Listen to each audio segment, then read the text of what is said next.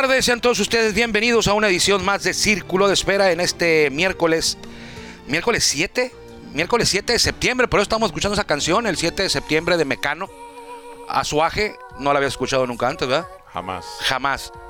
Te dije 7 de septiembre, de Mecano, ni idea, De lo único que conozco de septiembre es el 11. pero el 11 va a ser el domingo. Todavía falta para El domingo, una fiesta trágica. Esta no sé de a qué se refiere esto del 7 de septiembre, es una canción de Mecano de sus últimos discos, pero nos la pidieron y aquí en Círculo de Espera hacemos complacencias. Siempre he escuchado Mecano Para parece roncar. como si quisiera cortarse las venas. ¿no? Hay unas muy buenas. Con una vaso de, un vaso Hay algunas canciones muy, muy buenas, de la- sobre todo al principio de su carrera. Ahí sí eran buenos. Esta ya fue a la parte final de su carrera, ya es que luego se desintegraron y cantó Ana Torroja, sacó uno o dos eh, discos con muchas canciones, que esto no es de música. Esto Pero- es de béisbol. pero bueno, Pero bueno, con esta complacencia, 7 de septiembre de Mecano, arrancamos Círculo de Espera. Estamos transmitiendo desde Tijuana totalmente en vivo a través de nuestro podcast en Spotify. Hoy tenemos invitado, ya lo escuchó usted, Alexander Azuaje.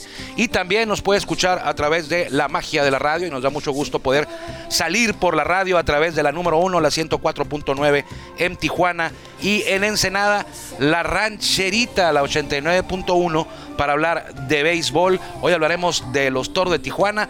Tocaremos un tema de unas estadísticas que ayer hice a la madrugada y como me llevaron varias, me llevó varias horas sacar estas estadísticas de mexicanos en grandes ligas. Eh, no las vamos a comentar, las vamos a repasar también aquí en Círculo de Espera. Hablaremos de los Diablos que ayer ya ganaban, llegó la lluvia, se suspendió el juego, se paró. Hoy se va a reanudar igual como estaba. Iba ganando Diablos 8 carreras por 3 en la baja de la cuarta. Tenían bases llenas. Parece que los Diablos serán el representante de la zona sur en la Serie del Rey. Aunque todavía faltan 5 entraditas ahí en el estadio Alfredo Harpelú. Ojalá la lluvia eh, permita que concluya este sexto duelo de la Serie Campeonato de la zona sur. Vamos primero con la introducción con la mejor voz de un estadio de béisbol en México y me refiero a Jorge Niebla, el Caifán. Aquí tenemos todos los días, de lunes a viernes, el privilegio de que él sea el encargado de abrir la puerta de este espacio. Bienvenidos.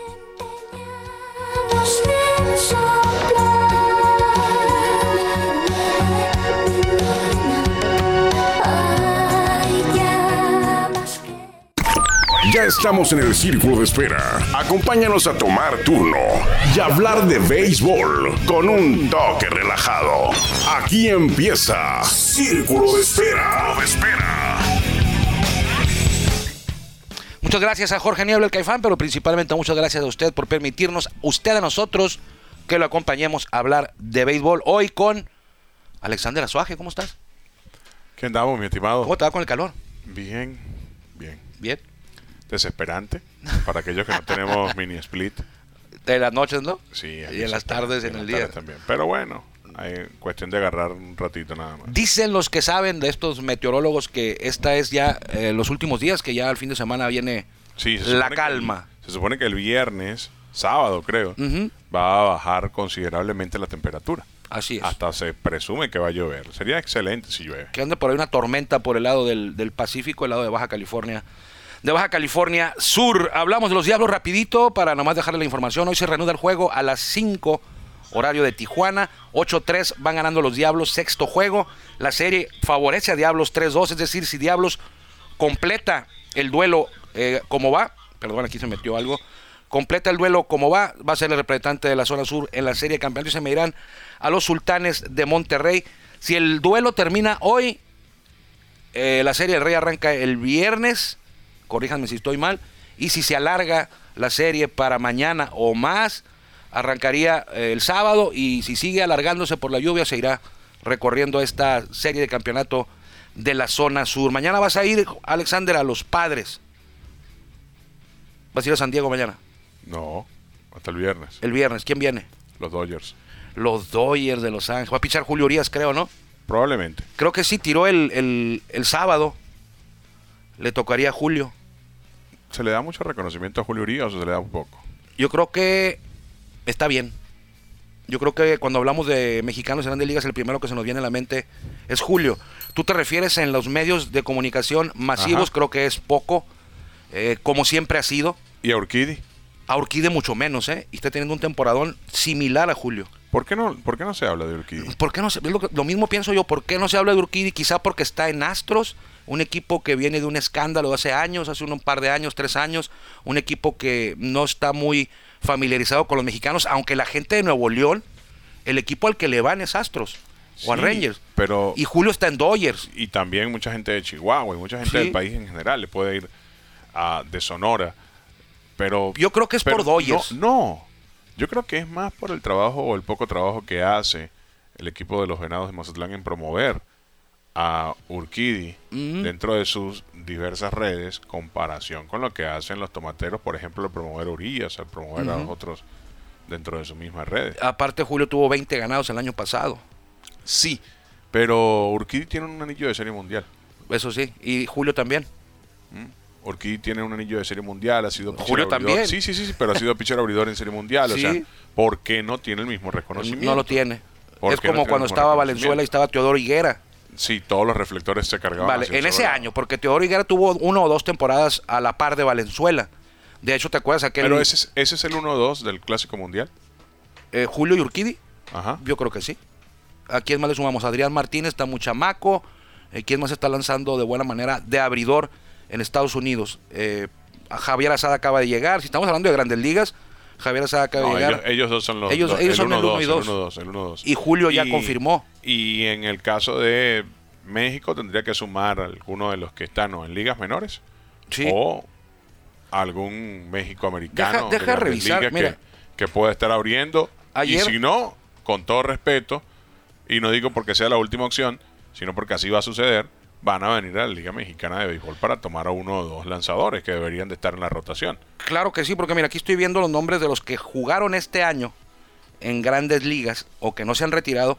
Y de abridores está Julio Urias y José Urquidi por aquí. Entonces, esa es mi pregunta. Si tiene tanta relevancia, Urquidi, si tiene tanta importancia dentro de un armado de roster hipotético, porque al final de cuentas no queda más que hacer puras hipótesis hasta que se decida que quienes van y que también la salud Y que el equipo lado, lo permita. y que el equipo lo permita y todas estas cosas Sí. que van envueltas antes de, de ponerse el uniforme de la selección nacional para el clásico. Donde voy es ¿por qué no se habla de Urquidi si tiene tanta importancia? Si tú armas un roster hoy con pitcher 1 y 2, Ujú. el Ellos 1 y son, 2 sí. son ellos dos, en el orden que los quieras poner. Zurdo, derecho, derecho, zurdo, como quieras, son el 1-2. Ellos son, no hay otros. Entonces, Para el 1 y 2. ¿Por qué razón? Pregunto a los especialistas en béisbol. No estoy hablándole a la gente común porque la gente común consume realmente la información o tú eres una persona que tiene pues esa op- opinión, ¿no? Y esa opinión es replicable si eres una figura que la gente sigue. Pero Entonces, hay hasta nosotros. Hay muchas figuras. Sí, sí, exacto. Hay O muchas sea, figuras nosotros- de la Urias, comunicación ¿cómo? en Oye, México. ganó Urias. ¿Qué te dije ahorita? Va a lanzar Urias. Y creo que Urquidi lanza el mismo día. Y Sí. yo te dije, va a lanzar Urias nada más. Pero también tiene una, una situación, ¿no? O sea, juega en un equipo como los Dodgers. Sí, juega con un equipo con, un los mercado, Dodgers. con un mercado Sí. donde está súper identificado por los paisanos que viven en el área de Los Ángeles, Sí. por la cantidad de gente que le va a los Dodgers de antaño, Eh, Aquí, aquí en México. aquí en México. O sea, son muchos factores. Pero mi pregunta vuelve a, a- a la palestra: es ¿por qué no se habla de Urquidi dentro de, de los la misma manera. nacionales? Sí. Muy poco. Y si te vas a medios nacionales masivos, nada. Tiene que lanzar Nada. en la Serie Mundial para que se hable de él. Ah, Solamente así. Va al juego de estrellas y nadie sabe que fue el juego de estrellas. Sí vas a saber, pero no va a ser eh, igual como si fuera Julio Urias. Julio Urias es como la figura ahorita mediática del béisbol mexicano en Estados Unidos. Él Y es no la bandera. el trabajo de ninguno No, de los dos. de nadie. No estamos diciendo, No. sino que sencillamente necesita el protagonismo similar Sí. Al que tiene Julio Urias, porque si hablamos hoy del Clásico Mundial, arrancando la semana que viene, la bola para el juego número uno es para Urias. Urias, la bola dos- para el juego número dos es para Urquidi, Urquidi. o viceversa. Sí. Sí. O viceversa, la bola para el juego número uno, Urquidi, la bola para el juego número dos, Urias, Urias. según como sean las alineaciones que tengan que Sí, enfrentar. pero porque- también hay que reconocer un poquito que el- ha tenido mejores números el año pasado y este. Urias. Está Ah, cerca Urquidi. El año pasado es Urias que fue Urquidi- 20 Urquidi ganados, no tiene- ahora líder de tiene- efectividad. sí, sí, sí, sí. Eso no se lo podemos quitar. Pero Urquidi no tiene también ese protagonismo porque juega en un mercado de Houston donde el americano le da mucha más pues atención a lo que está haciendo Verlander y claro está, tiene 39 años y está matando la liga. Oye, acá está pitcher- Urias está con Kershaw, estaba con Bueller, Está ahora con Tony Gonzolín. Sí, pero ninguno de esos le llega ahorita a él. A él Verlander es el no. número uno Sí, a en esa no es rotación. el animal Verlander. No, o sea, y ahí está él. Y, y Verlander está por encima de, de, Sí. de todos los que me mencionaste, de Julio Urias, De- sí. de- hasta de Scherzer ahorita, en estos momentos. Fíjate, y Julio estuvo con Scherzer el año pasado también. O sea, Julio ha estado con varios, con Kershaw, Salón de la Fama, indi- indiscutiblemente va a ser. Eh, Scherzer también. Scherzer también. Está Verlander con Buehler, también. un animal que se acaba de lastimar. Sí. Entonces ha estado en una O sea, rotación yo- siempre. yo- yo no ha sido el uno él nunca. Yo siento que en México eh, los venados han dejado de hacer un trabajo en darle difusión a él como lo que es, colgarse de ese, de, de- de ese nombre que ellos pues son parte de su formación o han sido parte de sus colores. Es de ahí. O sea, no entiendo por qué no lo han dimensionado, no lo han llevado a otra dimensión. No lo Pero han ¿qué tanto, ¿qué tanto crees tú que beneficiaría a Urquidi eh, en el tema No, este de difusión? no, que los venaditos de Mazatlán los publicaran ahí en sus redes. ¿Qué tanto subiría el, el- la atención de los medios, de la afición? Quizá un O sea, poco. tú piensas que no pesan nada. Sí pesan, pero yo tampoco, yo tampoco creo, lo, tú lo mencionaste también, que Urquidi sea muy, muy conocido mediáticamente. Los que, los que nos dedicamos al béisbol los conocemos a los dos. Los aficionados que están siempre en el béisbol los conocen a los dos. Ya a lo mejor gente que es aficionado a- ocasional, si le dices quién es Urquidi, a lo mejor te va a decir ni sabe ni dónde juega. No. Y fíjate el temporada que está teniendo. Y hay gente a lo mejor que le gusta el béisbol. Y José Urquidi, ah, sí, es un pitcher, pero no sabe ni dónde nació, ni dónde jugó a lo mejor en México. Por eso su identidad Sí. con el equipo de su ciudad debería de ser mayor, porque es un motivo de orgullo para ellos. Sí, pero por ejemplo cuando estaba Valenzuela, eh, ¿quién más te acuerdas tú aparte de Valenzuela? O tú estabas muy chico. Yo estaba muy pequeño, estaba pero la verdad pequeño, me acuerdo pero- de, de- de Teodoro Higuera, me acuerdo Y de su jugaron momento. varios en esos años. Pero- Flor Higuera, pero Ángel también- Moreno, hubo varios. Pero yo no me recuerdo de ninguno, pero ninguno de ellos tuvo el protagonismo. No, de como Valenzuela si, tú, ahí no. si tú armabas una selección de México, Sí. en ese momento no era el 1-2. no, era Valenzuela y a ver quién más. Higuera. Higuera, en su momento Exacto, Higuera. Higuera. Sí, porque ok. estuvieron hasta en un Pero juego después, de estrellas. Pero después tuvo el Roque Valdés, Sí, después de esa generación. Rodrigo, estuvo Esteban, Rodrigo, Esteban de Loaiza. la Rosa, Gallardo. Ya vinieron esos mucho más Estrada, jóvenes, ya esos mucho más después, jóvenes, sí. ¿no? Exacto. Pero, pero, de acuerdo, cuando habían esos pitchers en grandes ligas, ¿ok? en, la, en la última era donde habían varios lanzadores, como cuando estaba Mendoza, cuando estaba eh, González, cuando estaba Miguel Gallardo, González. cuando estaba De La Rosa, cuando estaba Estrada, Estrada, en- entre los abridores, sí. Jaime García. Jaime García. Todos recibían atención mediática Oye, muy qué similar, equipón, ¿eh? pero no Pero es que ni uno era tan bueno. Bueno, y, y la otra sea, también. ni uno era- ni uno fue- ni uno ni uno tuvo ni una temporada- jugó en los Dodgers. Exacto. O en los Yankees. O sea, ni uno tuvo una temporada de esos que mencionas como la que tuvo Urias, está teniendo ahorita, o la que tuvo el año. Quizá Gallardo en alguna ocasión que llegó creo que a 19 o a 20. Loaiza, que una vez fue el candidato al Cy Young y muchos Lo dicen perdió que, con se, Halladay. que Halladay se, se lo quitaron ahí. Eh, pero lo que está haciendo Urias es similar a lo que hizo Fernando Valenzuela en lo que son los números. Y yo a veces he dicho en, en varios programas que a lo mejor que me van a decir que estoy loco, pero en algún momento, si Urias sigue así, por su edad, va a tener mejores números de los que hizo Fernando Valenzuela. Ahora, ¿no será que México necesita otro zurdo para que sea el heredero de ese trono? ¿De y es? Urias el que acaba Es de llegar. Urias, ahí? sí. Es Urias, O sea, muchas- es, es una. La Fernandomanía fue tan fuerte y fue tan grande que dejó un hueco que poca gente va a poder llegar a lo que quizás nadie llene en su vida. Y es por eso que Urias está calzando todo- parte de esos zapatos. Todos, los, todos aquí en México, cuando sale un pitcher, el luego, fíjate, zurdo, lo queremos eh, comparar con Fernando luego, luego.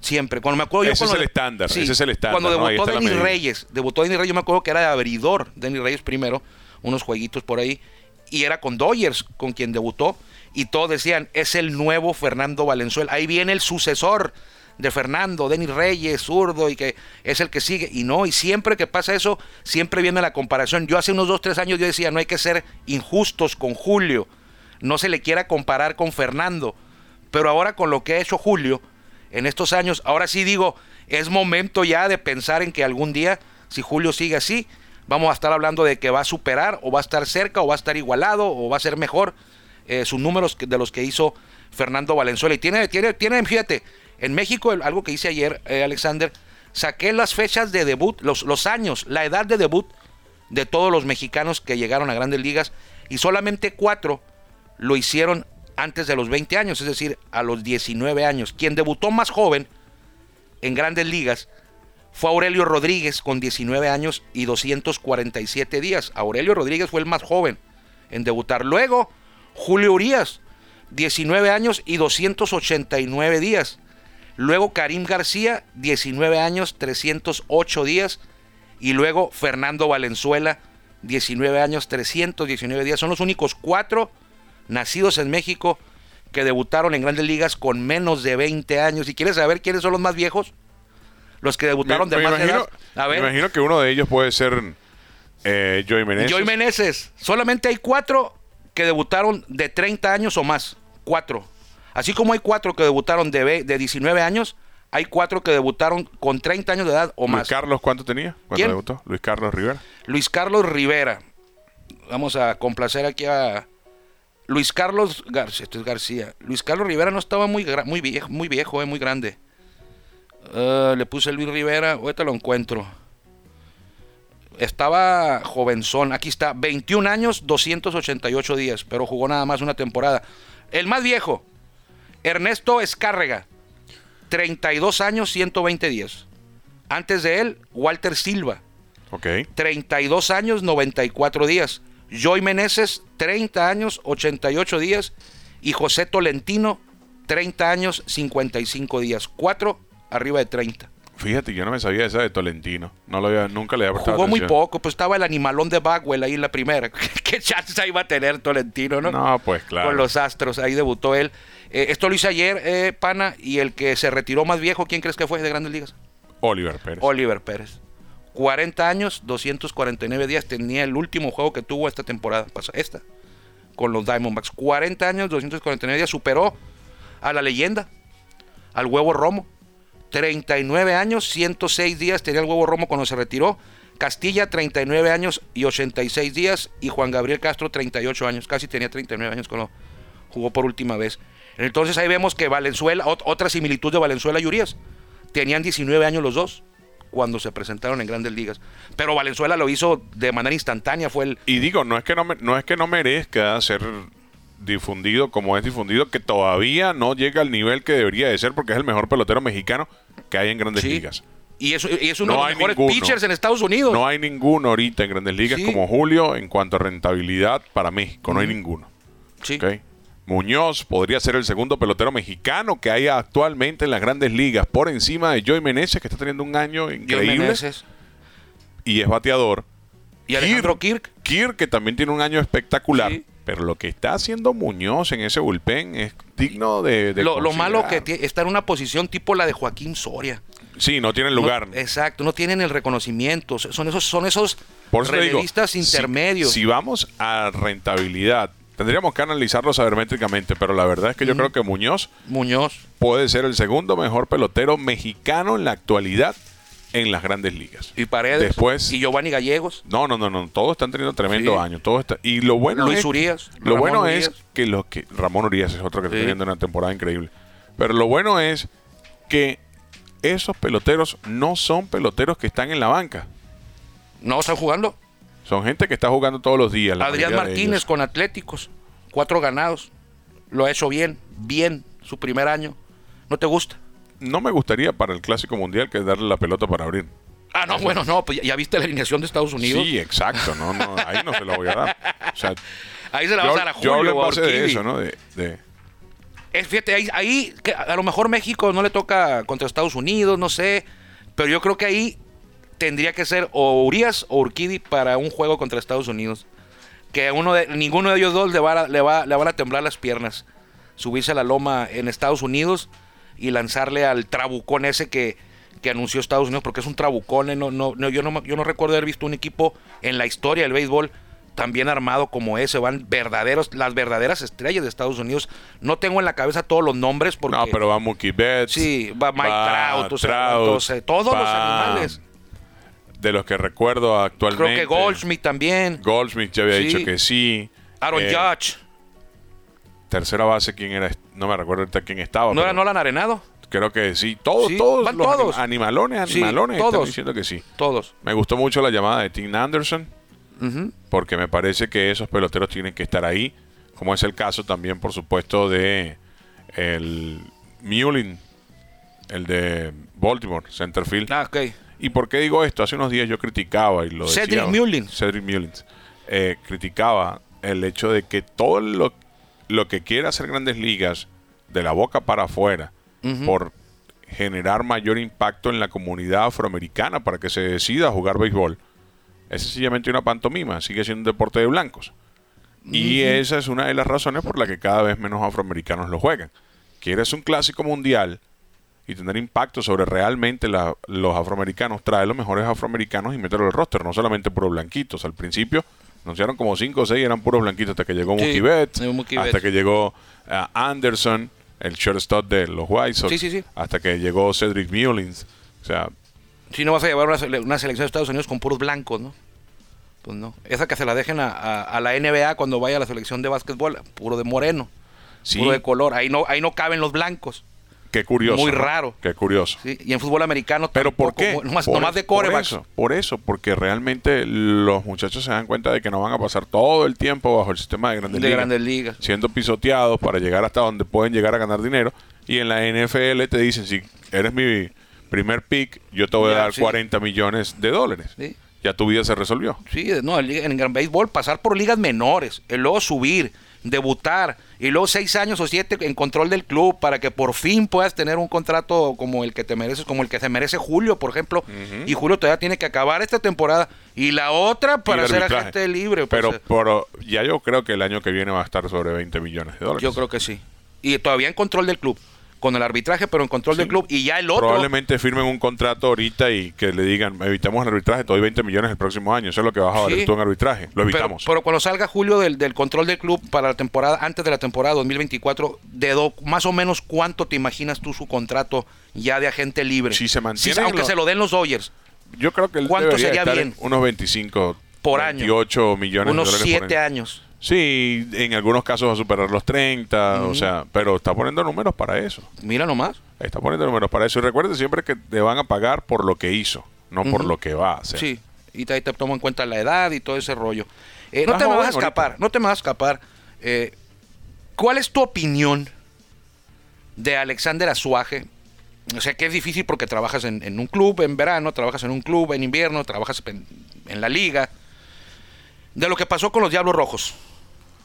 ¿Qué, qué, qué pensaste cuando ocurrió? Y ya que pasó la tormenta un poquito, ahorita, ¿qué opinión te merece el tema de los Diablos Rojos en el tema este de, de Miguel Ojeda, de la manipulación de cámaras comprobada?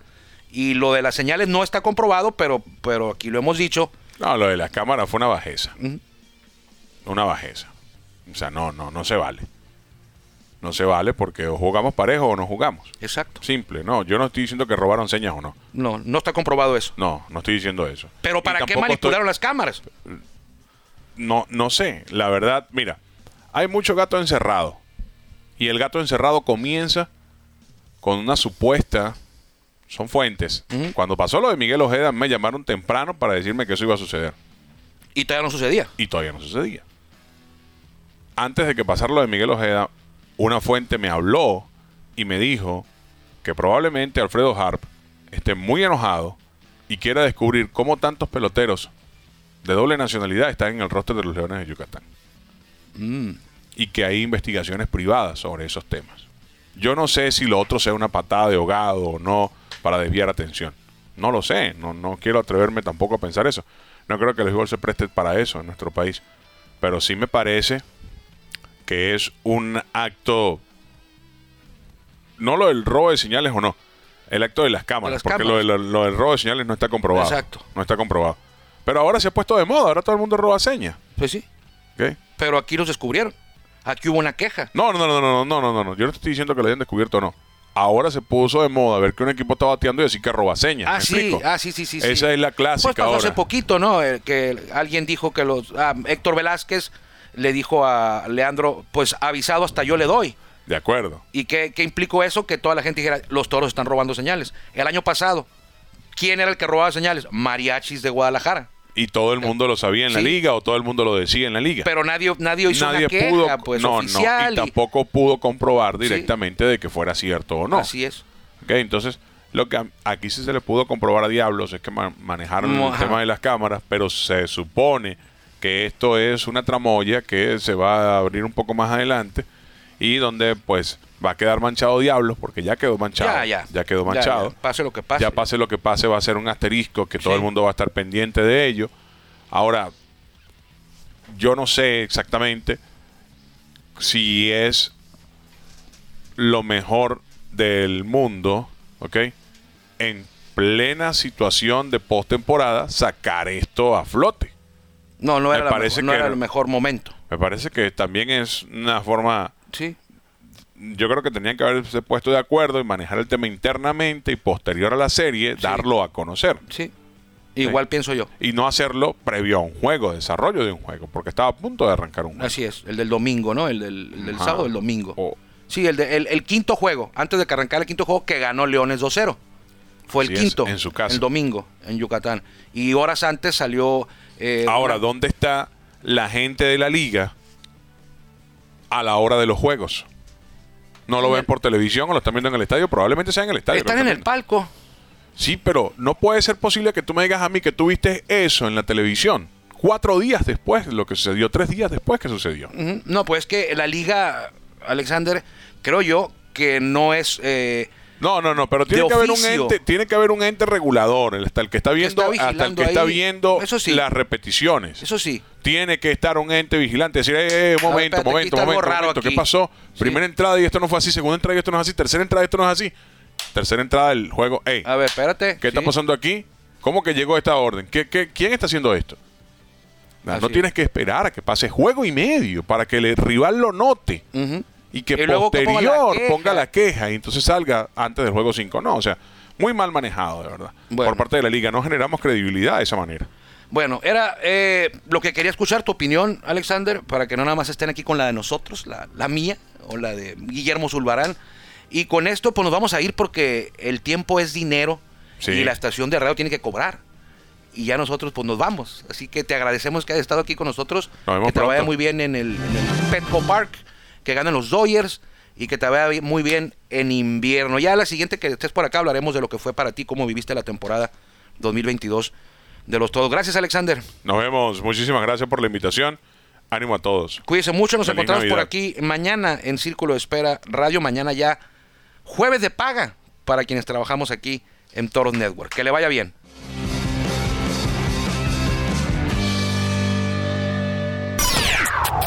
Gracias por acompañarnos en el Círculo de Espera. Nos escuchamos próximamente. Círculo de Espera.